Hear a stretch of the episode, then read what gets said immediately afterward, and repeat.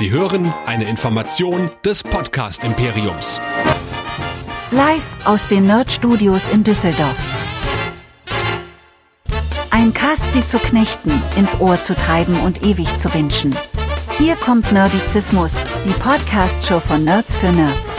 Heute mit Game of Nerds, dem Fantasy Podcast. Und hier sind eure Gastgeber. Hier sind Chris und Michael.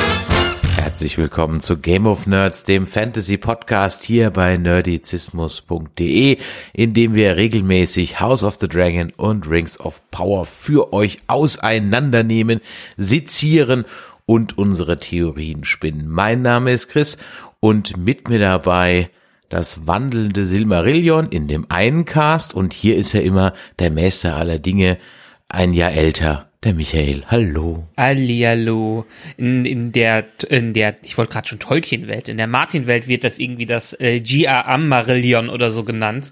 Liebevoll äh, von Fans hatte ich letztens mal gelesen, das war mir gar nicht bewusst. Und eigentlich müssten wir, wenn denn irgendwann mal eine zweite Staffel von den beiden Sachen rauskommt und wieder parallel läuft, lass uns doch einfach das so machen, dass wir jede Woche die Folgen zusammen besprechen. Das könnte ja auch ganz lustig werden komme ich ja völlig durcheinander. Ich schaff's ja gerade mal so, hier die ganzen Namen und so auseinanderzuhalten. Wobei mir letztens wieder aufgefallen ist, dass ich die bei House of the Dragon, naja, tendenziell ein bisschen schon besser drauf habe als bei Rings of Power, wo mir manche einfach so, ach, ich kann mir einfach den Namen von dem L nicht merken, dem Dude von der einen aus dem Dorf, Bronwyn, aber wie heißt der? Orondir. Genau. Orondir, aha, okay. Ja, siehst also mit dem habe ich so meine meine Probleme. Ist, ja, man könnte das theoretisch mal machen, aber ich bin mir nicht ganz sicher, liebe Hörer, schreibt uns doch mal, wie ihr das findet. Sollen wir das in einer Folge besprechen? Aber dann müsste ich ja wieder Chapter Mark setzen. Das ist Arbeit. nee, ich habe mir nur gedacht, also letztendlich bin ich jetzt so langsam auch der Meinung oder komme zu der Erkenntnis, dass zumindestens aktuell House of the Dragon durchaus die viel besser geschriebene Serie und viel besser produzierte Serie ist, auch wenn sie vielleicht visuell nicht mit äh, Herr der Ringe mithalten kann, weil ich bin gerade echt auch, also wenn, wenn ich nicht die Namen so kennen würde, wie ich sie kenne, dann muss ich dir zustimmen. Ich würde, glaube ich, House of the Dragon trotz der Mehrzahl an Charakteren mehr folgen können den Namen als bei Herr der Ringe gerade. Hm. Wenn man allerdings auf das Feedback, was wir jetzt bekommen, mal zurückschaut, dann gibt's irgendwie zu House of the Dragon nicht sonderlich viel Redebedarf, zumindest nicht zu Folgen 5 und 6, die wir ja besprochen haben, weil wir uns gedacht haben, hey, Folge 4, ah, die lassen wir einfach mal weg. ja, in unseren Köpfen haben wir diese Folge schon besprochen und sind deshalb dementsprechend mal weitergehüpft. Weiß nicht, war das wegen deinem Urlaub? War das wegen was anderem? Ich habe keine Ahnung. Ich habe das wirklich auch erst gemerkt, als ich dann die Folge angelegt habe und dann habe ich so die Folgennummerierung durch und ich so fünf und sechs habe ich einfach eingegeben, ne? Und dann so, Moment mal, die anderen waren doch wir haben doch die erste Folge nur besprochen. Nur bei Rings of Power haben wir zwei besprochen, weil da ja gleich beide veröffentlicht wurden. Moment mal, stopp. Und ich weiß noch, dass wir es mal so geplant hatten, dass wir zur letzten Folge dann nämlich einen Stream machen. Zur letzten Folge, was jetzt irgendwie nicht aufgeht. Also, ja, okay. Jetzt haben wir noch zwei Folgen. Nach den Folgen 7 und 8, die wir heute besprechen. Also besprechen wir dann nochmal zwei Folgen, äh, 9 und 10. Und ich würde sagen, dann machen wir in 14 Tagen abends mal wieder einen Livestream. Haben wir schon lange nicht mehr gemacht. Und da können wir ja dann in diesem Livestream, können wir ja dann auch unser Fazit zu Rings of Power reinhauen, denn das ist ja bis dahin auch schon zu Ende. Das stimmt, in der Tat. Also vielleicht machen wir auch noch eine Folge Rings of Power extra, wenn wir sehen, aber auf jeden Fall, dann machen wir sozusagen eine grande Finale, ja, bevor wir uns dann wieder in Weltraumgefilde bewegen, denn es wird mal langsam Zeit. Wir müssen ja noch über Endor reden. Wir haben es jetzt tausendmal angekündigt, das müssen wir jetzt auch endlich mal machen. Bei Star Trek haben wir auch einen riesen Delay. Lower Decks äh, steht schon längst in den Startlöchern, beziehungsweise hat schon angefangen. Und äh, bei Strange New Worlds wollen wir ja auch endlich mal weitermachen. Also von daher, wenn diese Geschichte hier vorbei ist, dann gibt's als krönenden Abschluss natürlich nur die Rückkehr des Königs. Die dürfen wir auch nicht vergessen. She-Hulk, ach mein Gott, Michael, jetzt habe ich schon deinen Job gemacht und habe wieder alles erzählt, was wir bei uns noch so hören kann. Ja, aber was wir noch demnächst übrigens noch ankündigen, also was ich noch erzähle, wo sich alle darauf freuen können, ist nämlich, ich habe da nämlich so einen Parabelflug gemacht und deshalb teaser ich das so ein bisschen an, dass ich euch erzählen kann, wie sich Schwerelosigkeit anfühlt. Und das ist natürlich perfekt in unseren Star Trek Podcast und dem, was sich mit so mit dem Weltraum beschäftigt. Aber wenn ihr alles mögliche andere von uns hören, lesen oder gucken wollt, in irgendeiner Art und Weise, kommt doch einfach auf nerdizismus.de, denn da sind alle unsere Podcasts, also alle unsere Artikel, alle unsere Videos von den letzten fast schon acht Jahren zu finden. Und da ist auch das Wichtigste zu finden, denn die Feedback-Funktion schreibt uns gerne regelmäßig eine Mail an die info@nerdizismus.de, um zu sagen, ob ihr unsere Podcasts oder die Folgen gut oder mies fandet. Oder schreibt uns ganz modern per WhatsApp. Geht auch per Sprachnachricht an die 01525 964 7709 oder diskutiert fleißig mit, denn da wird immer gerne diskutiert auf Discord unter nerdizismus.de slash Discord. Und natürlich freuen wir uns immer über Bewertungen bei iTunes, Spotify und Podcast Addict. Ja, ich habe es gerade eben schon so ein bisschen erwähnt. Die Kommentierfreude bei House of the Dragon lässt wirklich zu wünschen übrig, liebe Hörer. Was ist da los? Ja, bei Game of Thrones konnten wir uns überhaupt nicht retten vor Zuschriften und jetzt ist es irgendwie bei Rings of Power so und bei House of the Dragon gibt's keinen Redebedarf. Vielleicht gibt's ja jetzt Redebedarf nach den Folgen sechs und sieben, über die wir heute sprechen, nämlich Driftmark und der Lord der Gezeiten. Wie immer mhm. werden wir so ein bisschen anhand der Charakter vorgehen und jetzt nicht Beat für Beat die Handlung nochmal nacherzählen. Und ich überlege gerade, mit wem wir heute anfangen sollen. Hast du einen Wunsch? Glaube, wir können gleich mit dem verfallenen Viserys anfangen. Irgendwie hatte ich auch das Gefühl, dass wir heute auf jeden Fall mit dem Ende anfangen sollten, mit Viserys. wir haben uns in der Folge davor noch ein bisschen über sein mittelprächtiges Make-up mokiert. Äh, das muss ich für diese Folgen oder für diese Folge äh, sieben völlig revidieren. Das war ganz groß vom Make-up-Department. War aber bestimmt noch so ein bisschen enhanced, ähm, wie das, wie sie das bestimmt beim bei Two Face gemacht haben in Batman Returns, Begins. The Dark Knight Returns. Dark Knight Returns, genau. Ja. Äh, The Dark Knight, Entschuldigung. Dark Knight. Dark Knight Returns ist ja der letzte. Nee, Dark Knight. Der aber, beste aller Batman-Filme. Aber du kannst, da, da fällt dir mal auf, wie austauschbar diese Titel sind, ja. The Dark Knight Returns, The Dark Knight Begins, Batman, Drives Again, whatever, Dark Knight Vengeance. Es ist scheißegal. Du kannst die Dinger irgendwie nennen. Trotzdem wird der immer so einer der Filme äh, in meinem Herzen bleiben, weil mittlerweile kommt es nicht so oft vor, dass ich öfters in, ins Kino gehe für einen Film. Aber in den Dark Knight, das war so einer Film, so ein Film, wo ich so dermaßen geflasht rausgekommen äh, bin und den unbedingt direkt nochmal im Kino sehen wollte, weil das so eine Tour de Force im Filmuniversum war. Das ist einfach nur krasser Film. Ich weiß gar nicht, ob ich den im Kino gesehen habe. Ich gehe irgendwie davon aus, aber ich kann mich aktiv nicht dran erinnern. Wie sind wir da jetzt drauf gekommen? Ach so, über den Two-Face, genau. Also genau. das äh, The Walking Dead Cosplay von Viserys. Ja, aber das haben wir ja erst in Folge 8 in Lord of the Tides in ja. dem, in der Folge Driftmark ist er ja noch einigermaßen fit, was das angeht. Ja, aber nicht mehr so ganz im Kopf, denn er verwechselt ja, ja schon Alicent die ganze Zeit mit Emma. Ja. Seiner ersten Frau. Es ist auch so ein Schlag ins Gesicht, weil weiß wie, wie viele Jahre sind die da jetzt schon verheiratet? Die haben ja schon. Also Kinder ich habe es übrigens mal nachgerechnet, also die Show bis ja. zur Folge 8 sind 21 Jahre insgesamt vergangen.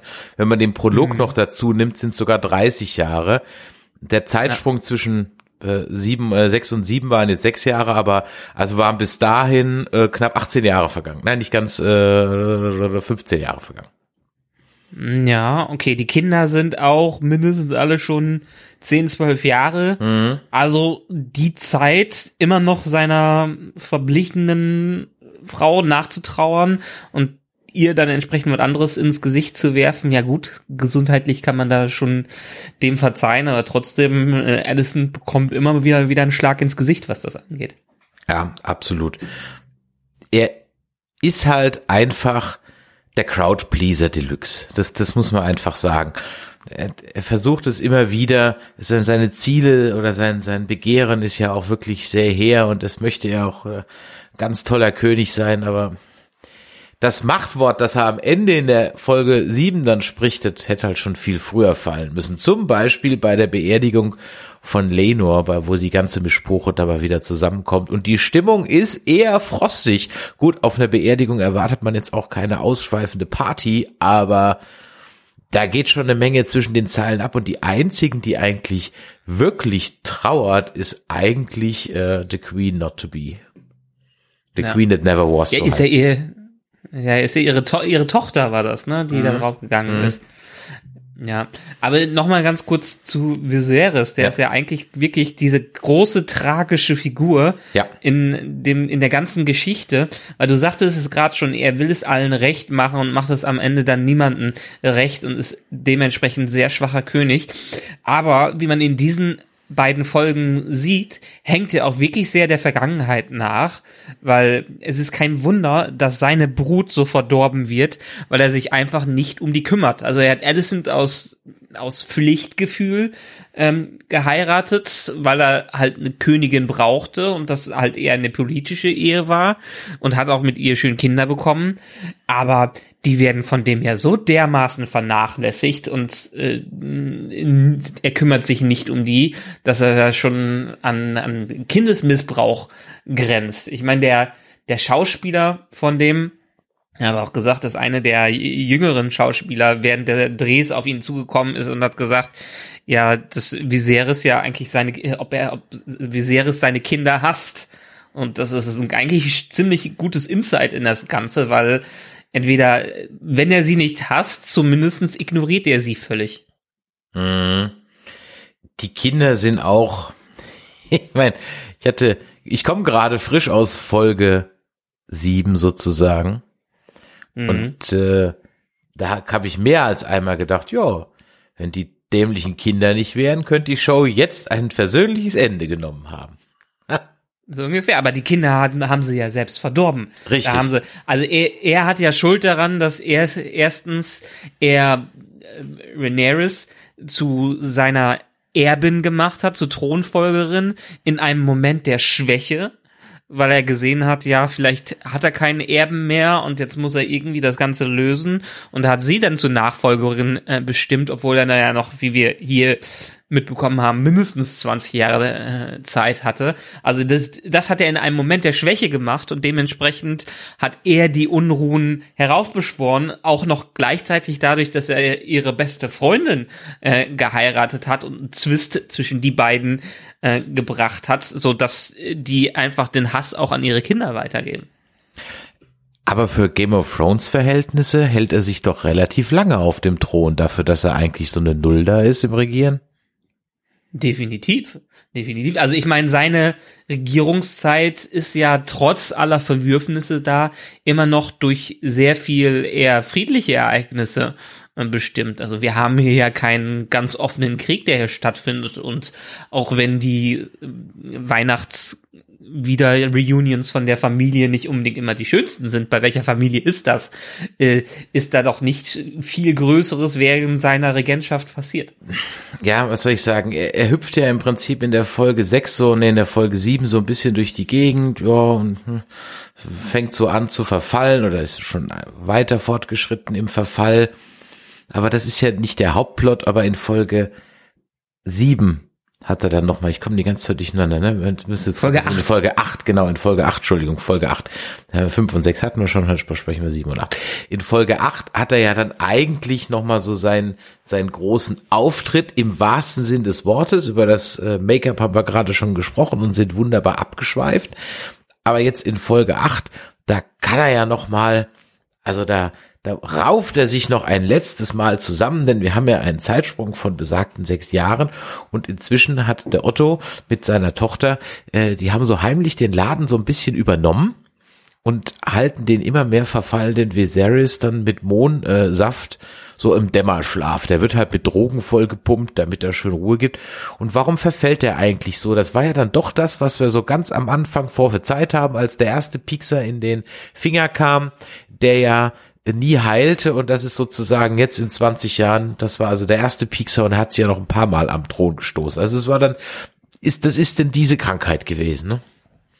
Ja, also der Thron wurde ja von Aegon, dem Eroberer, bewusst so aufgebaut, dass man es nicht, sich nicht zu gemütlich hat, äh, macht auf dem Thron und wirklich offenen Auges äh, äh, das Königreich regiert. Und das hat er nicht gemacht und dementsprechend hat der Thron es ihm heimgezahlt. Mhm.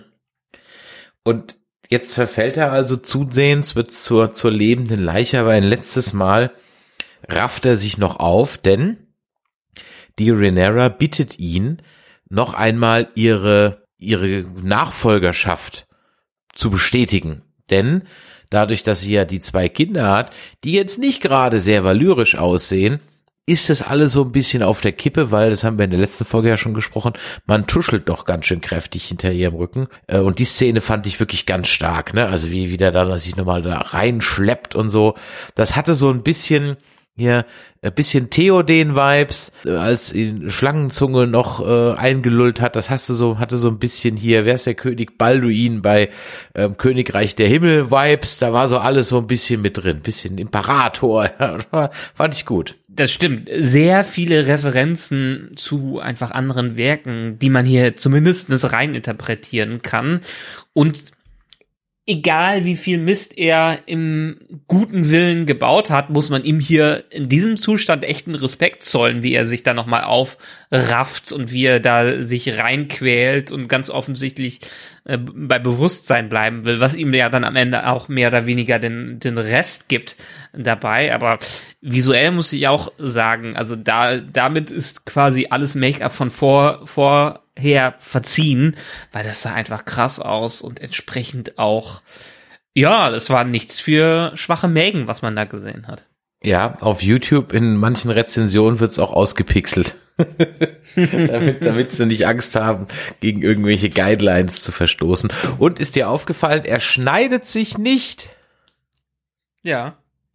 Ja, weil er jetzt äh, wachen Mutes auf dem Thron sitzt und wirklich mal ein Machtwort spricht und sich nicht einfach nur zurücklehnt und die anderen machen lässt. Das hat er ja bisher, hat er sich ja immer gut zurückgehalten und quasi die anderen eher ausdiskutieren lassen, bis es ihn aus ihm rausgeplatzt ist. Und ihr äh, setzt er sich bewusst auf und rafft sich komplett zusammen, um zu regieren. Und er wäre ja sogar wirklich fast, ja, nochmal wütend oder ist wütend geworden, als nämlich ja. der Bruder vom Corliss, wie heißt er?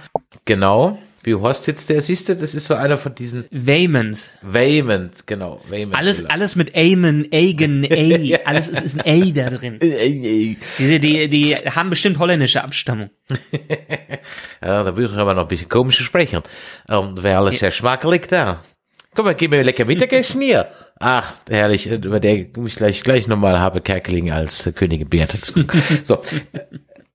da wird er dann noch wirklich sauber, äh, sauer, als der doch tatsächlich äh, vor der versammelten Hofschar, also nicht nur sein, sein, sein Wort in Frage stellt, sondern auch noch einen Anspruch erhebt. Und da habe ich mir dann, dann zückt er das Messer und will auf ihn los und äh, sagt, schneiden wir dir die Zunge raus. Und ja, also das kam etwas unerwartet, wenn ich nicht leider vorher durch ein Bild auf Facebook gespoilert worden wäre. Äh, ja, ich bin übrigens auch halb gespoilert worden, weil ich glaube auf Polygon hm, auf der Seite, da hatten die irgendwas angedeutet, dass das äh, the latest beheading is very amusing CY. Und ich habe dann die ganze Folge auf der auf diesen diese Köpfungsszene mhm. gewartet. Ich habe schon halb vermutet, obwohl ich wusste, dass es nicht so läuft, dass viel, dass vielleicht Viserys stolpert und sich selbst enthauptet beim bei seinem Thron. Ist das im Buch auch so, dass der oder ist der Charakter gar nicht da so präsent? Ehrlich gesagt weiß ich in der Stelle das gar nicht so, ob das passiert ist. Vieles haben die auch abgeändert, wirklich von den von den Büchern. Wenn wir gleich nochmal zur Folge davor zurückspringen, zu Rhaenyras äh, Ex, das ist auch zum Beispiel im Buch nicht so dargestellt. Aber ehrlich gesagt, das hatte ich gar nicht mehr nachgeschaut, ob es im Buch genauso war. Zumindest sollte er draufgehen, was das angeht. Hm. Und dann ist es ja so, das, und das ist ja auch ein Motiv, das sich dann durchzieht, und wir hatten letztes Mal schon darüber gesprochen, über die fast schon opernhaften Verwechslungen und Missverständnisse. Und auch diese Folge endet, wir bin jetzt schon am Ende, weil wir bei Viserys bleiben, ja wieder mit einem Missverständnis. Vorher gibt's allerdings noch ein Familienessen, wo ich mir so auch denke, so, ja, da ist aber die, die Queen That Never Was auch sehr, sehr entspannt dafür, dass ihr Schwager gerade gekillt wurde. Sitzt sie aber auch sehr, sehr entspannt. Die ganze äh, Valerian-Familie hockt sehr entspannt beim Essen. Und fast wäre es so, dass Alicent und äh, Rhaenyra sich äh, versöhnen, dazu später mehr. Aber der Viserys, der, der kriegt noch mal so ein, auch vom Schauspieler her, ne, vom, von, der Paddy äh, Considine macht das, das ist wirklich toll, dass er noch mal so ein, noch mal Mensch ist und nicht König, weil er seine Maske abnimmt, damit ihn die Familie so sieht, wie er ist, als Vater, als Ehemann, als Großvater, sagt er. Und das war wirklich ein Moment, da hat er sie alle noch mal fast fast gehabt, wenn die Brut nicht so missraten wäre. Sogar Damon hat er im Grunde genommen gehabt. Nee, da, da war das eigentlich auch schon vergebliche Mühe, was das alles anging. Ja, die ältere Generation hätte sich vielleicht verzeihen können, aber der Hass, wie ich eben schon gesagt habe, wurde zu lang, zu tief gesät in den Kindern und das kriegt man dann einfach nicht mehr aus der, aus der, Na aus der Nachkommenschaft raus. Mhm. Und dann hat er also all seine Kraft äh, verausgabt und bricht zusammen, wird dann ins Bett gelegt und dann kommt es zu eben jener folgenhaften Verwechslung, dass er, und das, ich sag mal so, das muss man jetzt auch ein bisschen, hm, das, ich finde, hätte man einen Ticken besser inszenieren können, indem er einfach auch mal Rhaenyra sagt, damit völlig klar ist, dass er jetzt gerade denkt, dass Rhaenyra dasteht und nicht Alicent. Hm. Weil das, was Zumindestens er, hätte er vielleicht Rhaenyra äh, flüstern können, als dann Alicent raus war. Das meine ich, irgendwie sowas, damit es ein Ticken klarer wird, dass er jetzt wirklich gerade nicht zu Alicent gesprochen hat, sondern zu Rhaenyra. Also das ist halt wirklich so, dann hätte es auch der Letzte verstanden. So kann ich mir vorstellen, dass manche es nicht ganz gecheckt haben. Nicht, weil es, weil es nicht gut inszeniert war. Es hätte man ein bisschen klarer machen können. Und, oder sie fragt halt dann, aber ich bin doch äh, Alicent, äh, mein König. Und, sie, und er sagt dann so, was, wie, ach scheiße, jetzt habe ich der das gesagt. Dass man es irgendwie so spielt, ne? dass er ihr das erzählt und man die ganze Zeit dann eigentlich und er dann sozusagen stirbt mit dem Wissen, dass es der Falschen erzählt hat. Denn er stiftet sie ja geradezu zu was an.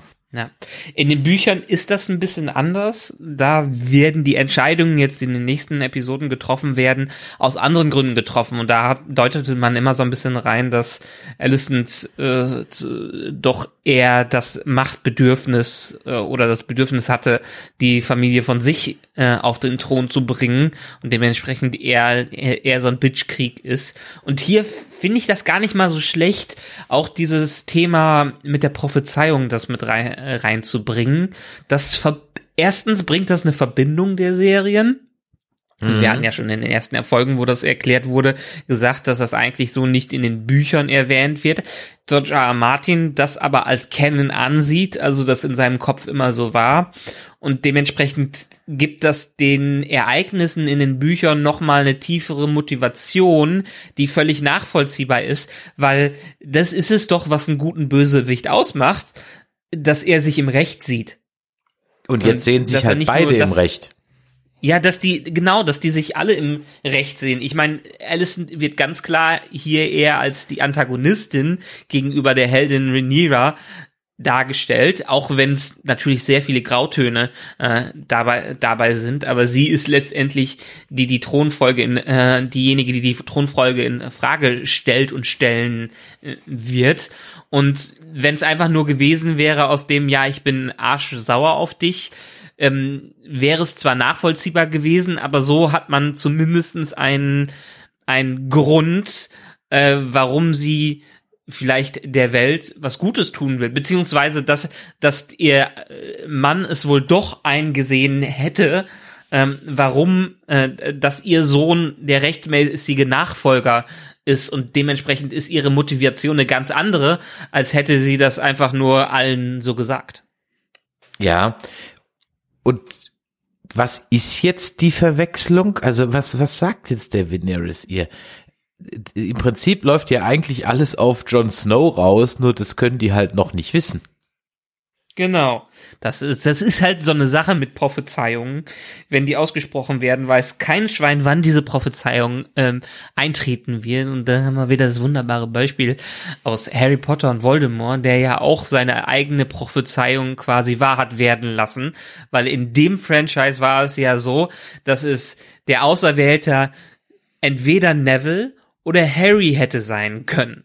Aber Voldemort hat sich äh, entschieden, die Potter-Familie anzugreifen und dementsprechend hat Voldemort die Prophezeiung in die Richtung äh, hingetrieben. Äh, also dementsprechend es ist viel Interpretationsspielraum in Prophezeiungen. Da haben wir, in, ich glaube, wenn man jetzt in eine klassische äh, griechische Literatur gehen würde, wäre es äh, sicherlich noch mehr. Ich kenne mich nur mit fiktionaler Literatur aus.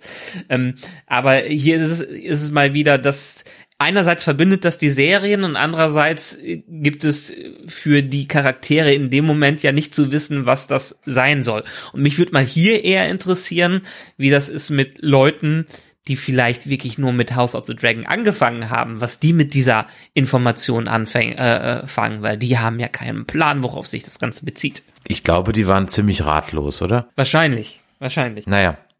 Jetzt ist es also in der Welt. Alicent mhm. denkt, sie hat recht, Rhaenyra denkt, sie hat recht und damit geht alles den Bach runter und dann macht der gute Viserys seinen vermeintlich letzten Atemzug. Wir können davon ausgehen, dass er nicht mehr wiederkommt. Würde Außer ich vielleicht sagen. noch als Leiche. In irgendeiner Form bestimmt, denn Spoiler, ich glaube, ich habe zumindestens bei IMDb gesehen, dass der Schauspieler in zehn Folgen auftauchen soll. Aber vielleicht sind die Se Serienmacher ja mittlerweile auch so intelligent, dass sie nicht die Episodenanzahl der Leute genau da reinschreiben, weil deshalb vermeide ich beispielsweise auch bei solchen Sachen oft IMDb, wenn ich die Geschichte nicht kenne von Serien, äh, damit ich äh, äh, nicht sehe, dass der Typ nur in drei Folgen dabei ist, ungefähr. Ja, ganz genau. Ist immer ein guter Hinweis. Äh, ich gehe davon aus, mehr als ein Flashback oder eine Traumsequenz oder so. Das war es jetzt. Wahrscheinlich. In, der- in der offiziellen, in der Buchstory ist er dann weg. Und dann nehmen die Ereignisse äh, ihren Lauf. Wir sind ja, wie ich es immer wieder er, äh, erwähnt habe, wir sind ja im eigentlichen Prolog des ganzen Konfliktes, der hier groß ansteht, des Dance of the Dragons, des großen Targaryen Bürgerkriegs, der großes Thema in dieser Serie ist oder beziehungsweise das Thema der Serie ähm, hier ist. Und jetzt ist so fast der Prolog entsprechend abgeschlossen. Mhm. Und jetzt haben sich auch die großen Player rauskristallisiert. Also damit, äh, dadurch, dass jetzt ähm, der äh, Valerian-Strang ja da eigentlich jetzt keine große Rolle mehr spielt, beziehungsweise durch diese Hochzeitsverbindung jetzt auch irgendwie, da muss man noch gucken, was da draus wird, aber zumindest der Call ist ist jetzt erstmal raus aus dem Spiel oder mal gucken, er ist jetzt verletzt, man weiß nicht, was genau mit ihm ist, aber seine Tochter Ist ist ja nicht mehr da. offscreen, da genau, nicht, da genau. ist. Seine Tochter ist nicht mehr da, äh, sein Sohn ist offiziell auch tot, wobei, wie gesagt, da haben wir, ähm, da können wir gleich nochmal über den sprechen. Genau, bleiben wir doch einfach beim, beim, beim, also wir waren ja bei der Beerdigung vom Lena und dann jetzt gibt's noch den Lenor und äh, das war ja der ähm, äh, schwule Sohn, der schwule Sohn vom Corlys und ähm, der Ehemann von Rhaenyra. Passt und, auch so schön zum Waschmittel, ne? ja, und, und da ist ja, der sagt ja einen Satz, äh, der hat im Internet für relativ viel Aufschrei gesorgt, denn er beschwert sich, das heißt, er beschwert sich, er weint sich danach aus, nach der Beerdigung bei Rhaenyra und sagt ihr eben, dass es ihm leid tut, dass er nun mal so geboren ist und er gerne anders gemacht worden wäre. Und über diesen Satz sind dann doch viele queere Menschen und deren Nahestehende gestor gestorben, ges- nicht gestorben, zu viel, gestolpert. Denn diese Argumentation ist halt etwas, was äh, jahrzehntelang, wenn nicht sogar jahrhundertelang homosexuellen Menschen halt eingetrichtert wurde. Und es ist halt so eine klassische, äh, wie ich sagen, Täter-Opfer-Umkehr. Es gibt ja keinen keinen Täter, wenn man homosexuell ist, aber man ist eben Opfer der Diskriminierung geworden, sodass halt viele Menschen rumgelaufen sind und sich gewünscht hätten, sie wären halt anders. Und das ist vielen sauer aufgestoßen, dass in so einer Show so ein Satz so prominent propagiert wird von so einem Charakter, der also dann wirklich damit sich hadert und mit sich ringt. Hm. Ich meine, es ganz, ganz schwieriges Thema, auf dem man auf sehr wackeligem Eis ist, wenn man äh, drüber spricht. Das, deshalb, ich bin wahrscheinlich nicht unbedingt der Feinfühligste, was das äh, angeht. Ich würde jetzt damit argumentieren, dass es in dieser mittelalterlichen Fantasy-Welt ist es ja schon immer noch ein Stigma, schwul zu sein und homosexuell. Und dementsprechend kann man davon ausgehen, dass die, diese Menschen, die so Zumindest fühlen, wenn du Thron, zumindest genau. wenn du Thronerben zeugen, genau. Ja, und die werden entsprechend stigmatisiert und dementsprechend fühlen die sich wie die äh, Unterdrückten, ähm, entsprechend wie es hier Jahrzehnte oder Jahrhunderte lang äh, entsprechend auch passiert ist. Deshalb finde ich diesen Satz jetzt nicht unbedingt außer Luft gegriffen. Ich wüsste aber nicht, wie man es in diesem Setting das noch sensibler angehen würde. Da müssen andere drüber sprechen, ähm, als die, die da cleverer sind als ich, was das Thema angeht. Vielleicht kann uns da ja jemand, ähm, der da aus der Community ist, mal schreiben, wie das bei ihm oder ihr angekommen ist ähm, oder bei es angekommen ist. Also würde mich wirklich interessieren, denn ich bin auch drüber gestolpert, als er da sagte, weil das war halt vom Wording her so das, was man aus den einschlägigen Dokus so kennt. Da gibt's ja diese ganzen, gerade in USA, aber bei uns gibt's das ja auch, diese Konversionstherapien, ne, wo also die Ja. äh, und, und der ganze der ganze Schwachsinn und äh, da wird den Leuten auch eingeredet, dass sie mehr oder weniger dann da rausgehen und sagen, aber wäre ich doch nur anders äh, äh, erschaffen worden. Also eine ganz ganz äh, üble Sache. Deswegen, das würde mich wirklich mal interessieren, wie der Satz so bei jemand ankam, der da also mehr so bonden kann als wir. Ähm, weiße Dudes, alte weiße Cis-Dudes, ganz korrekt. so. Und Ja, Cis- Cisgender. Ich, meine, interessant in dem Kontext, in dem Serienkontext ist ja auch äh, wiederum, was die Schauspieler angeht, weil die Rhaenyra-Darstellerin, die Emma Darcy, ist ja auch non-binär, identifiziert sie sich ja auch als non-binär. Und ich weiß ehrlich gesagt nicht, wie man im, Neu äh, äh, im, im Deutschen non-binäre Menschen betitelt. Auch als Es. Ja, ich glaube, sie haben es doch bei Discovery dann mit Day gelöst und auf Deutsch dann auch Day gelassen. Hm, okay. Also das war zumindest die Krücke, die sie bei Discovery hatten mit, äh, du weißt schon, komme ich gerade nicht drauf. Aber, aber, aber vom Hinter Hintergrund auch interessant, dass diese äh, Person, Emma Darcy, ähm, eine Frau spielt, die einen Mann hat, der sich in der Serie als homosexuell identifiziert. Ja, das könnte, könnte man fast nicht besser schreiben, wenn man es unbedingt wollte. Naja, auf jeden Fall, er muss weg, denn es gibt ja noch Sex on the Beach mit äh, Damon und Renera, die Renera, Reneris, Renera, mein Gott, die wieder, Rhaenyra, zu- Generis, ja, genau, Rhaenyra, die wieder, zu- genau, die wieder zueinander finden nach all den Jahren. Und jetzt muss der Ehemann weg. Und Genau, weil nach er ja der so Episode, die wir übersprungen haben. Ja, genau, nach der Episode, die wir übersprungen haben. Und das lösen sie dann eigentlich ganz clever. Also, es also clever in Universe. Für erfahrene Seriengucker, ja, es, es war jetzt schon, ja, wenig überraschend. Also, das hast du eigentlich, äh, als dieser Kampf plötzlich ausbrach, dachte ich so, ah, die inszenieren jetzt bestimmt seinen Tod und so war es dann auch. Weil Ja. der, der äh, Damon bringt einen armen Lakaien um. Und dann dachte man also auch aus inszenatorisch auch so aus dem Nichts raus, hä, wieso macht er das jetzt? Und dann zettelt er einen äh, Streit mit äh, Lenor vom Zaun, um ihn dann äh, zu erstechen vor Zeugen, beziehungsweise ähm, ihn dann im, ich glaube, der fällt in den Ofen, ne? Beziehungsweise in den Kamin fällt er rein, ja, und verbrennt dann zur Unkenntlichkeit. Dumm, dass man damals keine Zahnarztaufzeichnungen hatte. Damit kämst du heute nicht mehr durch mit der Nummer. Ich muss ja sagen, dass ich finde, die Millie Alcock, die ja die junge Rhaenyra ge- gespielt hat, hat mit Matt Smith, den Damon-Darsteller, eine bessere, eine größere Leinwandchemie gehabt als Emma Darcy mit Matt Smith. Also Millie Alcock und Matt Smith habe ich so die das Verlangen nach nacheinander habe ich nachvollziehen können, während es bei Emma Darcy und Matt Smith für mich bisher nicht so der Funke ist noch nicht so übergesprungen. Ich weiß, dass sie sie aus der Historie der Serie zusammenfinden, aber dieses, ja, mir fehlt noch so ein bisschen dieses Verlangen gepaart mit der Leinwandchemie der beiden Darsteller, dass es glaubhaft rüberkommen konnte. Und das habe ich ein bisschen vermisst, auch wenn man sowieso wenig in dieser Folge sehen konnte. Ja, das stimmt. Die war auch wieder ein bisschen dunkel. Ähm, ja, was soll ich sagen?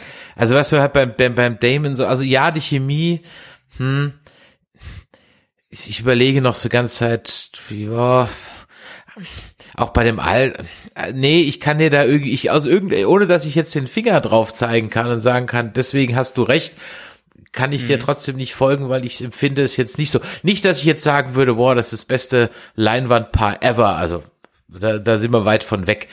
Aber ich finde es jetzt auch nicht so, dass die jetzt, nö, nö. Ist wie, egal, ist vielleicht ein persönlicher Eindruck, äh, der da ja. ist. Also ich kann es auch noch nicht, ich kann es nicht ganz, ich kann auch nicht den Finger drauf packen, ich kann es auch nicht aus einzelnen Szenen herausnehmen. Für mich ist da nicht so viel Leidenschaft da gewesen. Aber Genau, lass uns auch mal ganz kurz über diese Dunkelheit reden. Ich meine, nachdem wir The Long Night von Game of Thrones hatten, äh, wo die Serienmacher meinten, ja, dass man ja dann doch eher seinen Fernseher anpassen sollte von der Beleuchtung, hatten wir in der Folge ein ähnliches Problem, was mir auch beim Gucken entsprechend aufgefallen ist. Also wir mussten auch bei uns sämtliche Lichter dimmen, damit man es einigermaßen sehen konnte.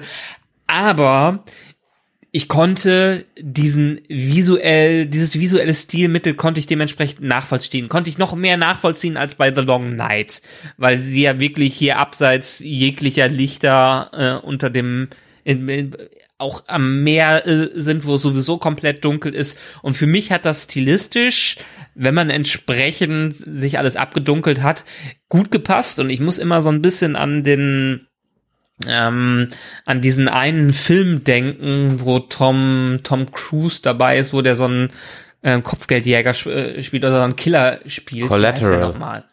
Collateral.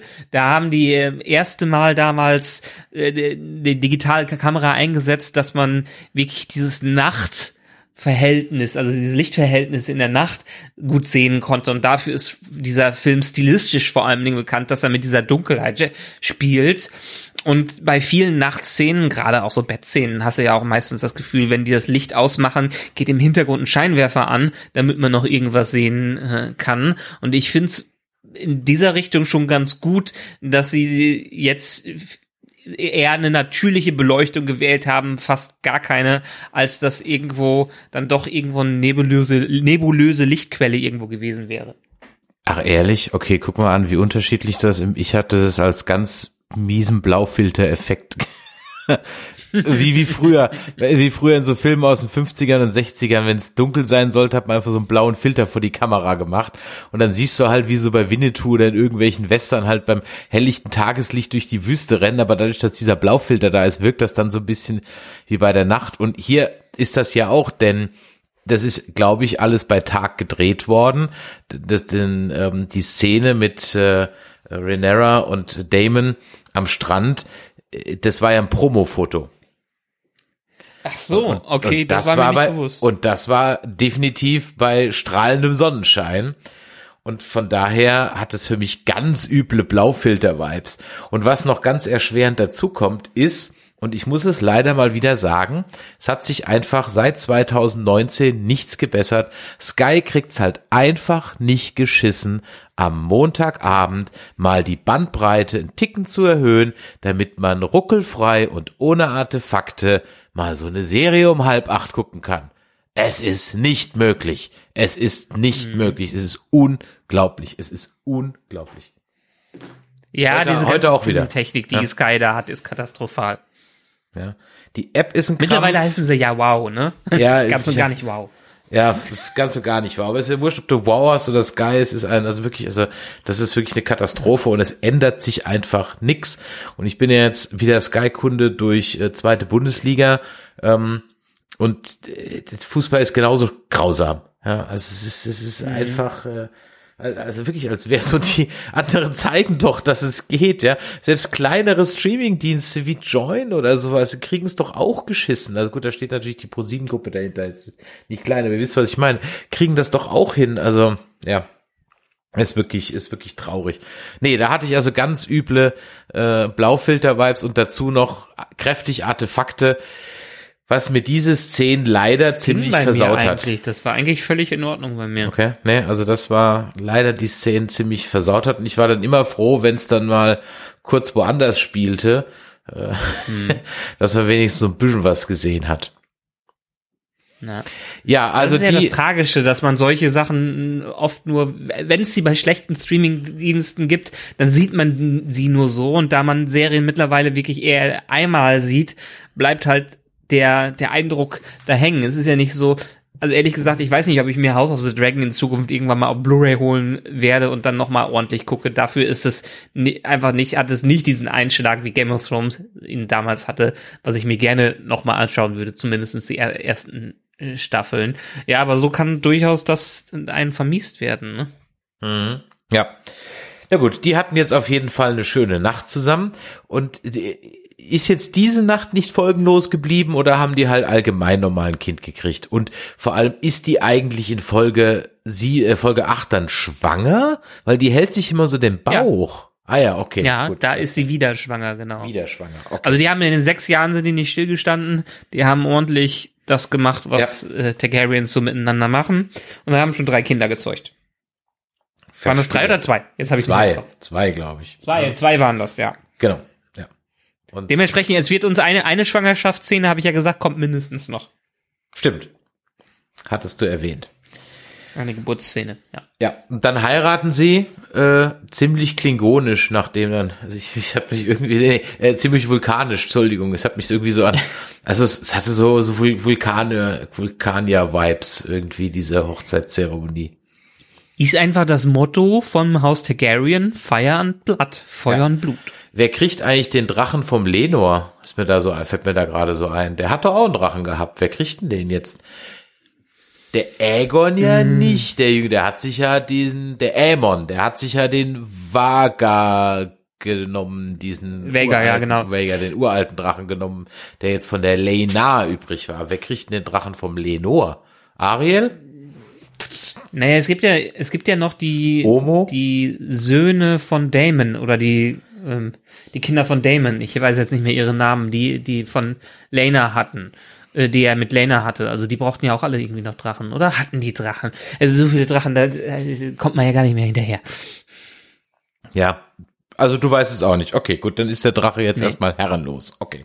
Gut, also der Aemon, der äh, holt sich jetzt den Drachen, der ist ja noch in den letzten Folgen gehänselt worden dafür, dass er halt keinen abkriegt und jetzt ist er aber wirklich mutig und holt sich den und das bringt mich dann zu seiner Schwester, der, ähm, wie heißt die, Elena? Äh, Elena, genau. Und die ist ja so, die murmelt ja die ganze Zeit irgendwelche Prophezeiungen vor sich hin, die alle eintreffen, aber keiner hört auf sie. Kein, keiner beachtet sie. Weil sie sagt ja, der voraus, er kriegt ja einen Drachen, er muss nur ein Auge schließen. Ja, passiert ja dann. Ist noch keinem aufgefallen in der Richtung. ja, genau. Ist noch niemandem aufgefallen. Denn der Aegon, äh, der kriegt also seinen Drachen, reitet dann drum rum, kommt nach Hause, ist ganz stolz wie Bolle und dann gibt's erstmal eine klassische Schulhofkeilerei, wobei, wenn das auf dem Schulhof so abgehen würde, dann vielleicht eher nur in Berlin oder in Köln oder sowas. Ähm, denn der verliert er einfach mal ein Auge, weil sich nämlich die Renera-Kinder und die Alicent-Kinder äh, ja kloppen. Und du hast es ja jetzt schon mehrfach gesagt, der Hass sitzt halt bei den Kids ganz schön tief und äh, da wird der Aegon dann verliert sein Auge und wird halt auch nicht gerecht, weil halt dann am Ende sich alle Erwachsenen darauf einigen, ja gut, hast du mal einen Drachen für gekriegt. Mal nicht so an, Jung. Ja, hast Hat er ja selber gesagt, dass er den Preis dafür äh, gerne zahlt. Also er hat ja, die, wollen sich ja alle rächen, aber er meinte, das ist a small price to pay for the dragon, for Vega. Ja, I got a, eye, I got a dragon for an eye. So. Genau. Irgendwie sowas in der Richtung, ne? hm. Nun gut, aber ich, ich muss generell zu der Folge, ich meine generell zu den beiden Folgen, bisher hatten wir ja Folgen, die waren okay und durchaus gab es zwischendurch mal Highlights dazwischen und dann auch wieder jetzt der Vergleich zu Ring, Rings of Power. Rings of Power ist so auf einem Level geblieben und hat vielleicht an Qualität auch etwas abgenommen. Driftmark, ganz großes Kino für mich und Lord of the Tides auch. Sehr intime Episoden, was das angeht. Hier haben wir noch nicht mehr große Schlachten. Wir haben zwar ein, zwei Szenen, die so ein bisschen CGI mit drin hatten, wie der Ritt auf Vega und ähnliches, aber ansonsten macht man hier das, was Game of Thrones entsprechend stark gemacht hat. Man konzentriert sich voll und ganz auf das Drama von den Charakteren und auf die ähm, innermenschlichen Beziehungen, die da abgehen und die Konflikte, die da sind. Und äh, das hat die, die Dialoge, äh, das Skript und der Szenenaufbau fand ich in beiden Folgen besonders Driftmark grandios. Ja, wie, wie du es gesagt hast, gerade im direkten Vergleich und das darf man und kann man und muss man auch anstellen, diesen Vergleich. Ja. Und das ist jetzt hier vom Aufbau, weißt du, wir haben jetzt mehr oder weniger die gleiche Zeit äh, drin, wir haben jetzt sieben beziehungsweise acht Folgen, ähm, bei Rings of Power sind wir auch bald bei dieser, bei dieser Marke und es ist einfach hier wesentlich mehr passiert. Über die Zeitsprünge kann man sich streiten, klar. Ähm, andere, Rings of Power lässt es halt weg. Aber ich komme damit relativ gut klar, ich sage immer, eine Texteinblendung hätte jetzt auch nicht geschadet, ja, wo man einfach sagt, sechs Jahre später, ich frage mich immer, was man sich da vergibt, ja, wo, wo da das Problem ist. Auch beim Witcher habe ich mir das immer gefragt, wo ist das Scheißproblem, einfach eine Jahreszahl einzublenden, aber okay, gut, es ist wie es ist. Ist halt durch Exposition im Dialog. Ach, Quatsch da, ey. Und ähm, ist einfach Kappes. Und dann bringt hier einfach diese Serie die Dinge viel, viel schneller auf den Punkt. Die haben auch ihre Zeit gebraucht und sicherlich gibt's da auch Sachen, die hätte man auch weglassen können und man hätte es trotzdem verstanden oder man hätte es irgendwie mit einem Prolog erzählt oder whatever. Aber gut, es ist wie es ist. Aber wie du eben gerade schon gesagt hast, dafür, dass ja in Anführungszeichen gar nichts passiert, jetzt so epische Schlachtenmäßig oder sonst irgendwas, passiert halt eine ganze Menge. Nämlich in den Interaktionen zwischen den ganzen Personen. Das ist ja sozusagen das, was aktuell bei Rings of Power halt irgendwie nicht ist. Da passiert zwar viel so im optischen und im visuellen, aber story-wise passiert halt ehrlich gesagt überhaupt nicht viel. Und das, was dann da noch nicht passiert, wird dann noch durch äh, Zeitlupen gestreckt. Äh, na gut, ist ein anderer Podcast, könnt ihr in die letzte Folge hören. Wobei ich würde mich auch mal interessieren, wer von unseren House of the Dragon Hörern guckt eigentlich auf Rings of Power und wer hört eigentlich beide Podcasts? Da würde ich mir auch mal über Feedback freuen. Schreibt uns das doch mal, ja. ja. Also zumindestens, wo du jetzt noch mal auf die Zeitsprünge eingehst. Sie sind hier entsprechend notwendig, um auch das Aufwachsen, den Nachwuchs zu zeigen, die neue Generation, die herangezogen wird. Ich möchte jetzt mal behaupten, ohne es komplett im Kopf zu haben, zumindestens in der nächsten Staffel wird das deutlich abnehmen, was das angeht. Die Zeitsprünge. Genau, wir werden nicht mehr dieses große Recasting und ähnliches haben. Da haben wir ja auch wieder zwischen Driftmark und Lord of the Tides sind die Kinder ja deutlich äh, nochmal ausgewechselt worden. Aber ich glaube, jetzt sind wir so langsam an einem Punkt angelangt, wo die zumindest ein paar Schauspieler bleiben werden. ich meine, das ist natürlich auch so ein Punkt. Da tauschen sie alle aus, aber manche halt nicht. Und das ist natürlich insofern ein bisschen komisch, als dass halt zum Beispiel Matt Damon oder auch äh, Christon Kraut halt einfach nicht altern. Also die, die machen sich halt beim, beim Kraut nicht mal die Mühe, ihm irgendwie ein paar graue Strähnen in Bart oder Haar oder irgendwas zu machen. Nö. Ja, äh, äh, äh, äh okay. Hm. Ja. Dessen Schicksal ist auch komplett in den Hintergrund geraten. Also Absolut. der hat ja noch nicht mal eine Vergeltung dafür bekommen, äh, dass er da diesen äh, den Consort of the King getötet hat. Also den, äh, den von Lenor, den äh, ja. Angetrauten, mehr oder weniger. Genau, und ja gut, da, hat ihm ja die, die Alicent so ein bisschen halt äh, einen Freifahrtschein gegeben. Aber dann können wir ja mal kurz über ihn quatschen, nämlich in Folge 8 ja auf äh, dem äh, Trainingshof dann gegen Aegon kämpft, ne? Aegon ist es. Ja. Und Nee, nee, gegen Aemon, Aemon. Äh, gegen Aemon kämpft, Entschuldigung, gegen Aemon, richtig, ja. sorry, gegen Aemon kämpft. Ja. Und ähm, der übrigens viel älter aussieht als Aegon, deswegen verwechsel ich den nämlich gerade. Stimmt, der sieht viel älter aus, das ist auch so ein komisches Casting. Da denke ich mir so, okay, warum hat man nicht den Jungen als jungen Dämon genommen und Matt mhm. äh, Smith jetzt als alten, das hätte viel besser gepasst, ja. Äh, egal, okay, es ist wie es ist. Und der haut da aber kräftig zu. Denke ich mir, Alter, wenn der den trifft, äh, dann dann ist sie aber ein, ein äh, Königssohn weniger. Hm. Habe ich generell so ein Problem mit solchen Sparring-Sessions, die in solchen Serien und Filmen abgeliefert werden. Wenn man sich mal die Gedanken äh, drum macht, wie da teilweise trainiert wird, auch aus Spaß trainiert wird, müsste der ein oder andere Charaktere, Charakter schon längst ein Bein oder einen Arm verloren haben. Ja, absolut.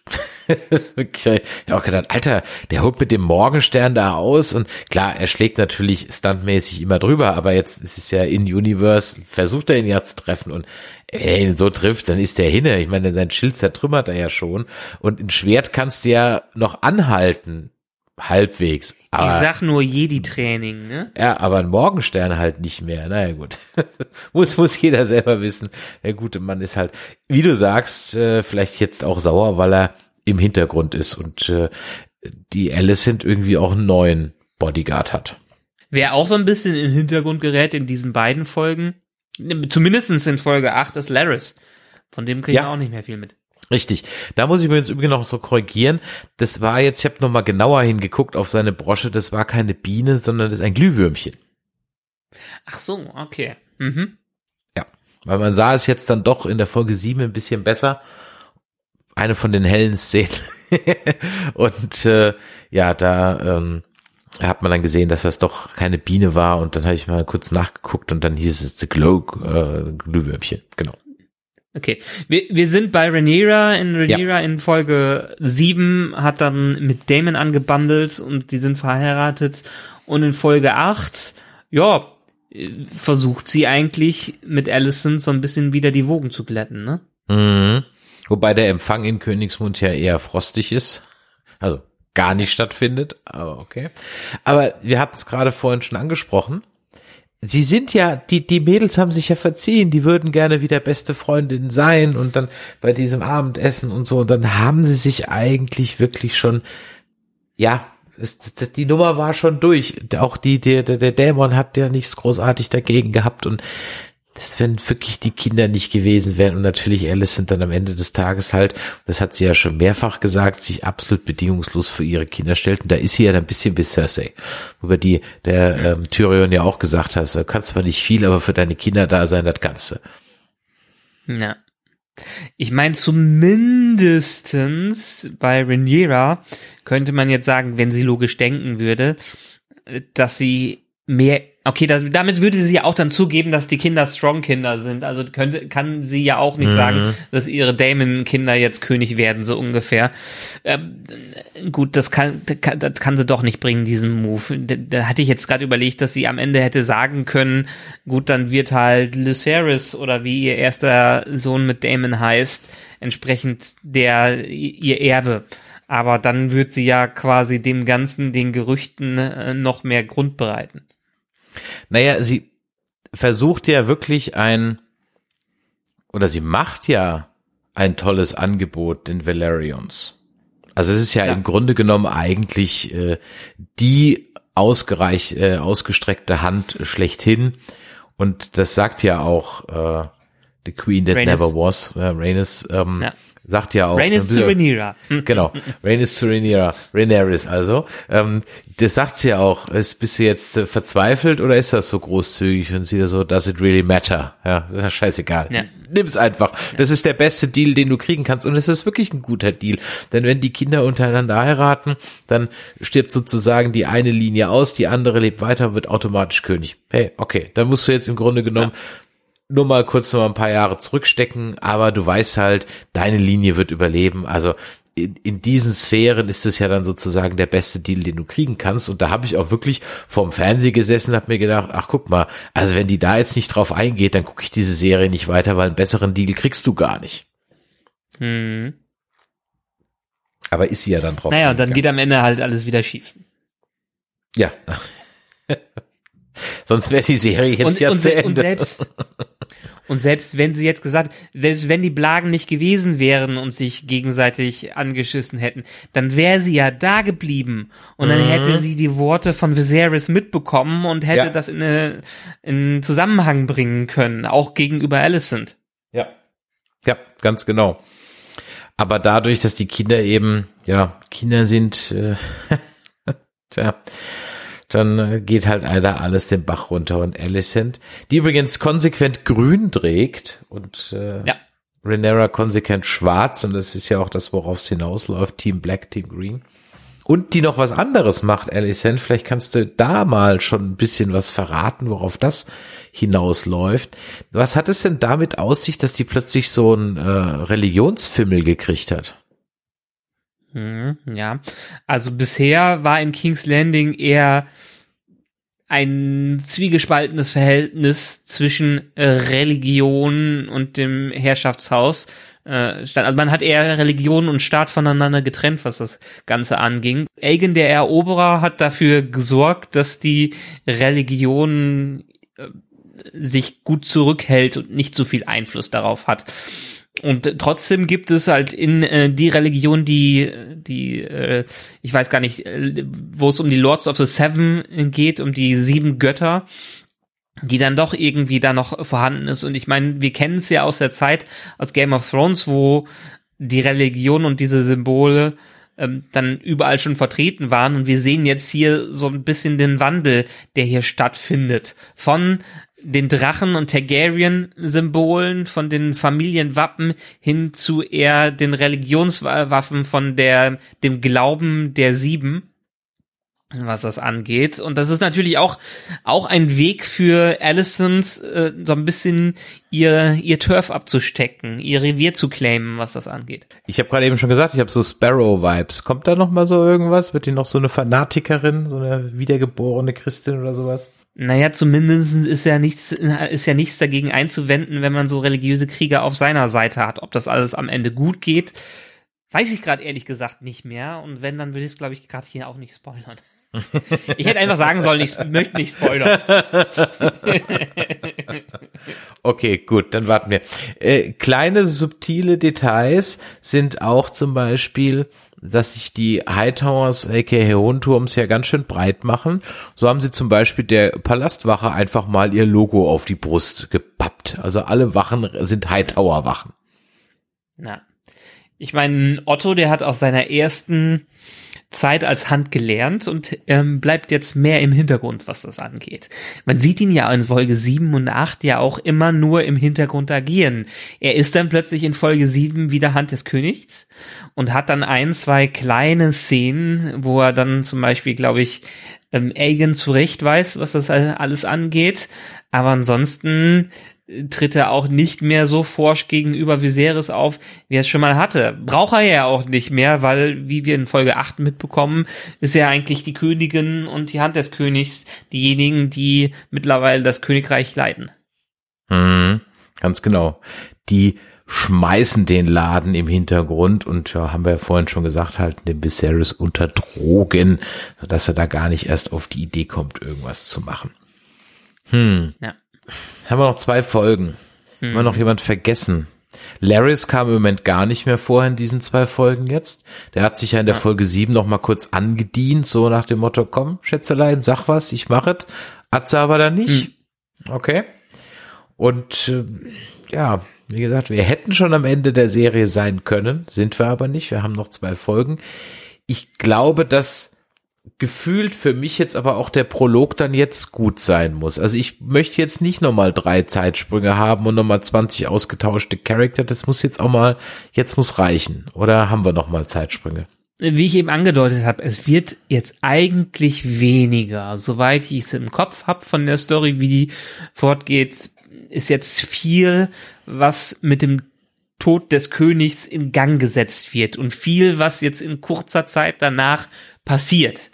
Es ist so ein bisschen wie am Ende der ersten Staffel von Game of Thrones. Da hat man sich so ein bisschen mhm. Zeit gelassen in der ersten Staffel, das alles aufzubauen.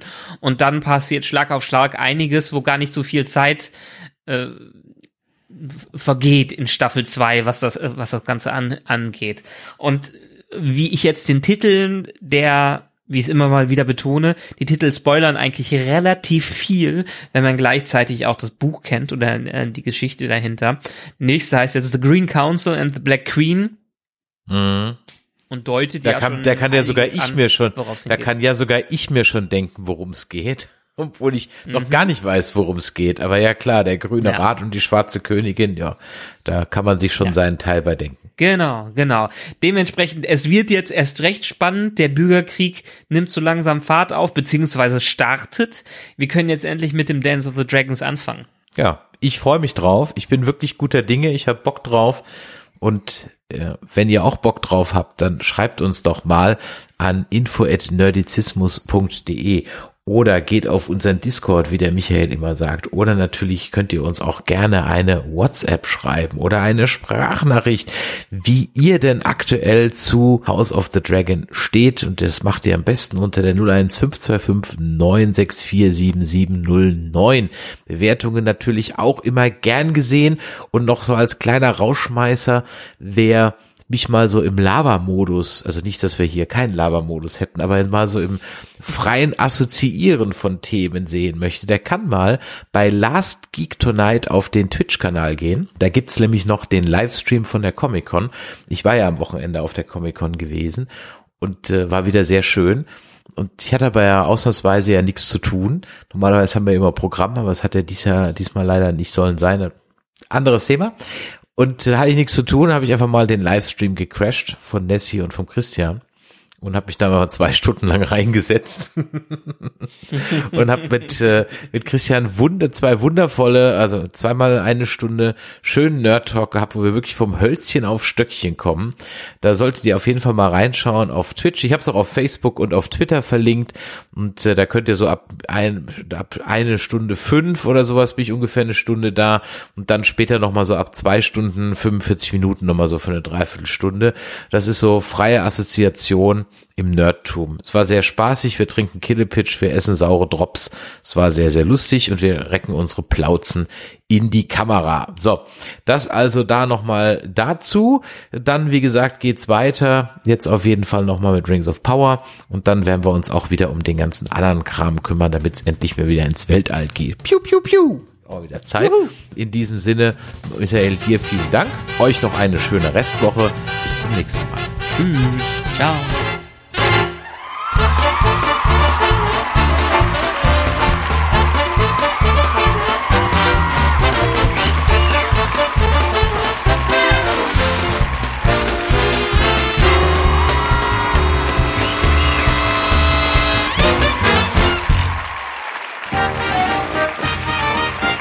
Eine Produktion des Podcast Imperiums.